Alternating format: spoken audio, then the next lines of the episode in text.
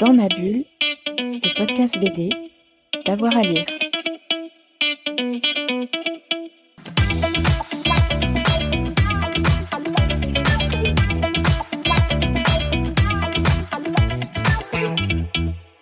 À tous et à toutes, bienvenue dans ce nouvel épisode de Dans ma bulle, votre podcast 100% BD avec avoir à lire. Et aujourd'hui, on va s'intéresser à un métier euh, peu connu, un métier qu'on voit moins sans doute, hein, notamment euh, sur euh, les conférences ou en interview, c'est le métier de coloriste. J'ai eu le plaisir de recevoir Laurence Croix lors des dernières Utopiales. Laurence Croix, ce sont les couleurs du dernier Atlas, de Tyler Cross, de La colère du Marsupilami et de tant d'autres albums. Elle va nous parler dans cette interview euh, de son métier, tout de suite donc au micro euh, de Dans ma bulle. Et voilà, on est parti. Euh, Laurence Croix, bonjour. Bonjour. Alors, vous avez travaillé sur le dernier Atlas, mais sur, aussi sur Biotop et tout un tas de, d'albums et, de séries. moi, je suis très content de pouvoir avoir une coloriste entre mes mains, un petit peu. C'est vrai que c'est des gens qu'on voit moins un petit peu dans, dans les festivals. Est-ce que vous pouvez me dire déjà ce qui vous a amené à être coloriste? euh, Peut-être un peu le hasard. Euh, euh, non, en fait, moi j'ai fait des études d'art plastique à Rennes et la fin de mes études, je l'ai consacrée effectivement aux techniques de mise en couleur dans la bande dessinée, mhm. donc en maîtrise en fait. Et, j'ai prolongé après cette recherche en DEA. Mhm. Bah, voilà. Qu'est-ce qui vous intéressait? C'était vraiment les, les, couleurs et comment est-ce qu'on redonne de la vitalité à une scène peut-être avec, euh, avec des couleurs ou au contraire d'autres ambiances? Alors je crois qu'au départ j'avais eu une approche beaucoup plus naïve que ça, euh, beaucoup plus... Euh, non, ce qui m'a plu au départ, c'est que je me disais que ça devait être assez... Alors j'aimais déjà, j'étais une grande lectrice de bande dessinée, j'aimais beaucoup ça, et je je me suis dit que ça devait être sympa comme boulot.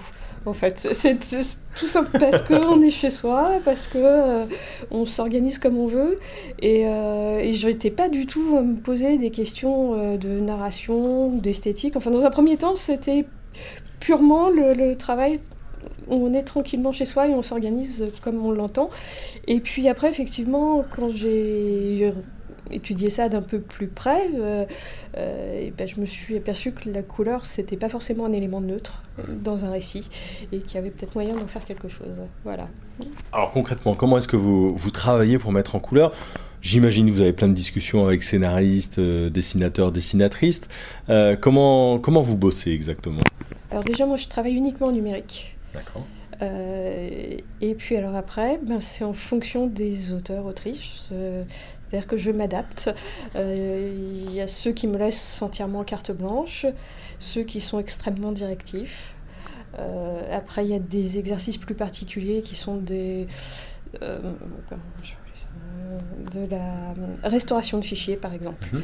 Euh, un travail qui a été fait sur, sur Chlorophylle de Machereau, effectivement, l'éditeur m'a demandé de reprendre les couleurs, alors de les refaire à l'œil, euh, à partir des journaux de, de Tintin de l'époque.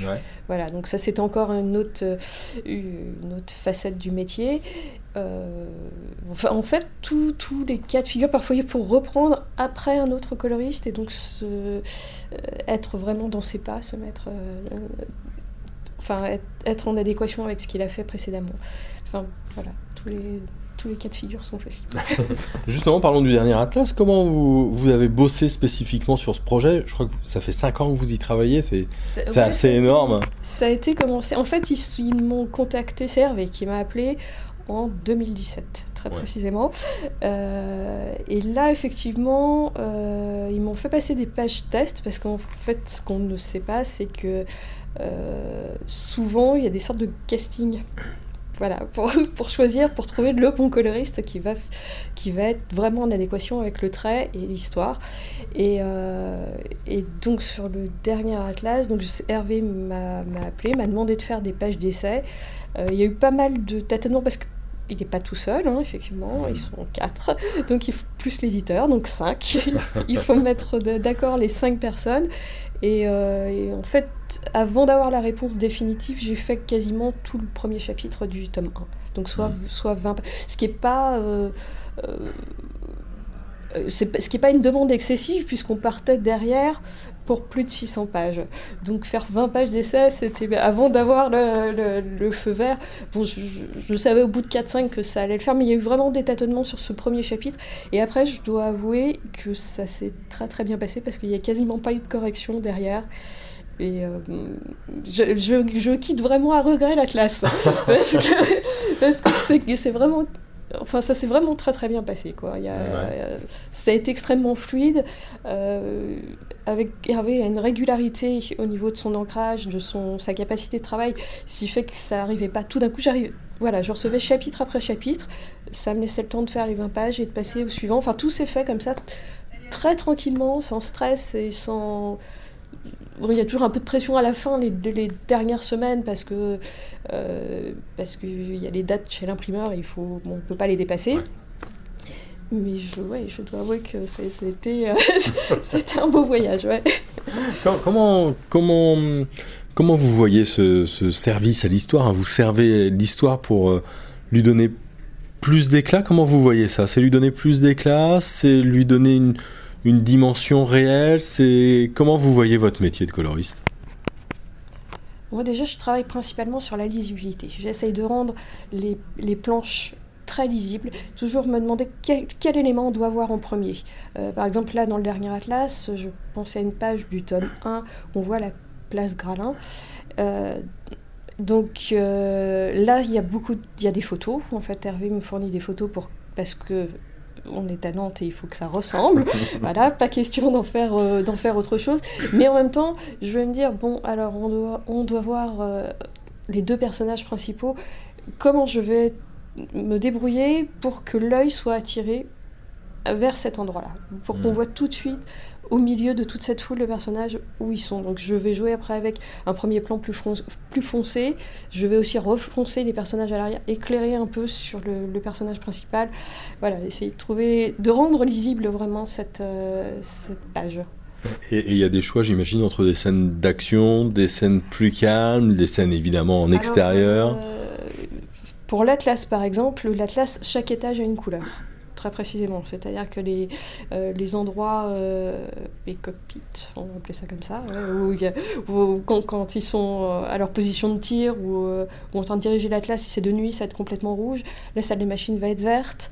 le couloir central, lui, va avoir une couleur plus gris kaki.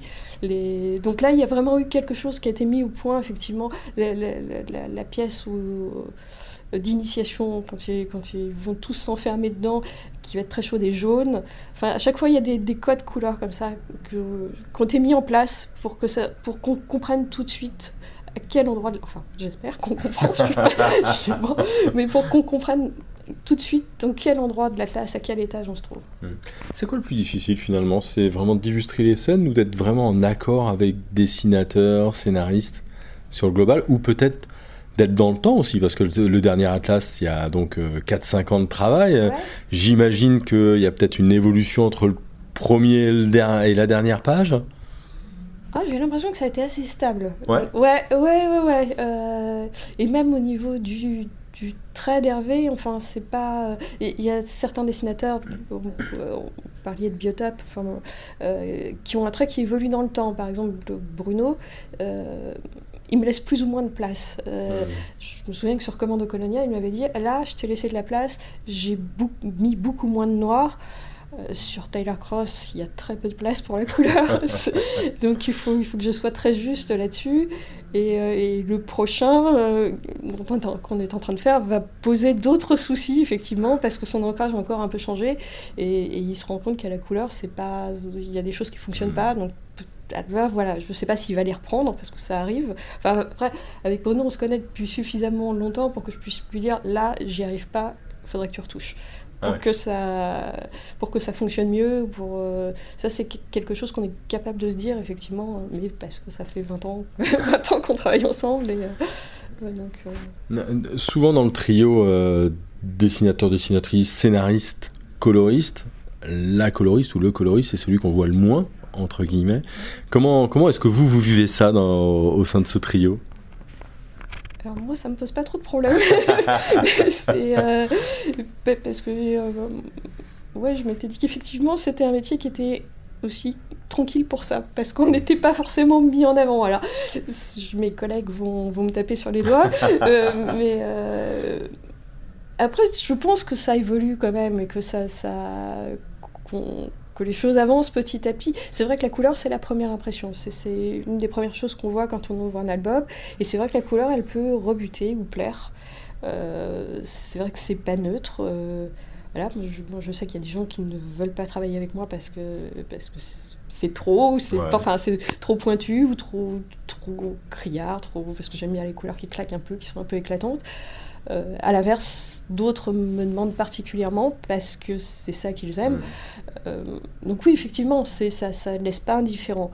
Euh, après, oui, on peut regretter que, que, les coloristes ne soient pas plus mis en avant, c'est certain.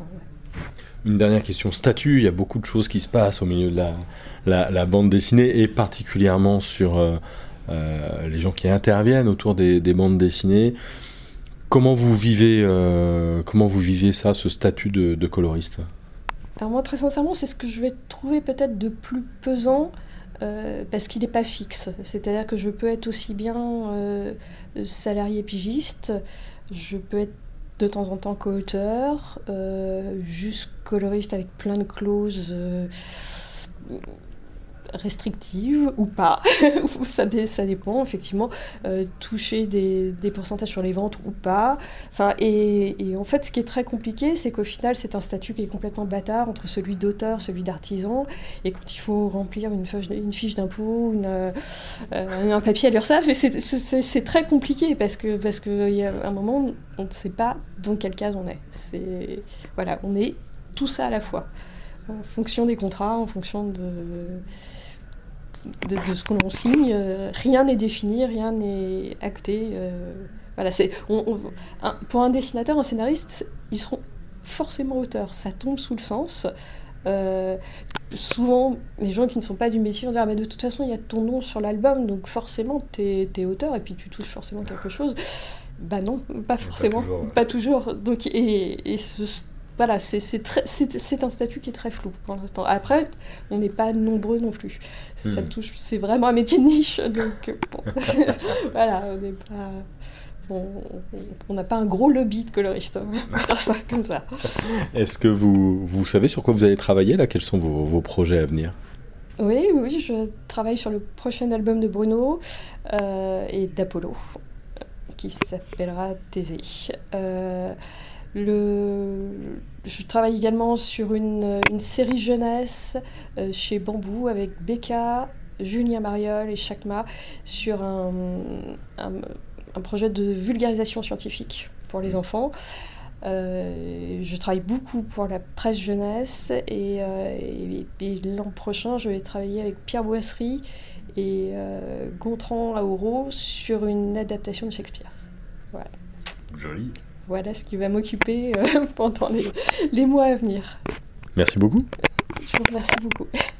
Voilà, dans ma bulle, c'est terminé pour euh, aujourd'hui. Un grand merci à Laurence Croix pour euh, son témoignage. On espère que vous allez regarder avec encore plus d'attention toutes les couleurs qu'il y a dans les albums.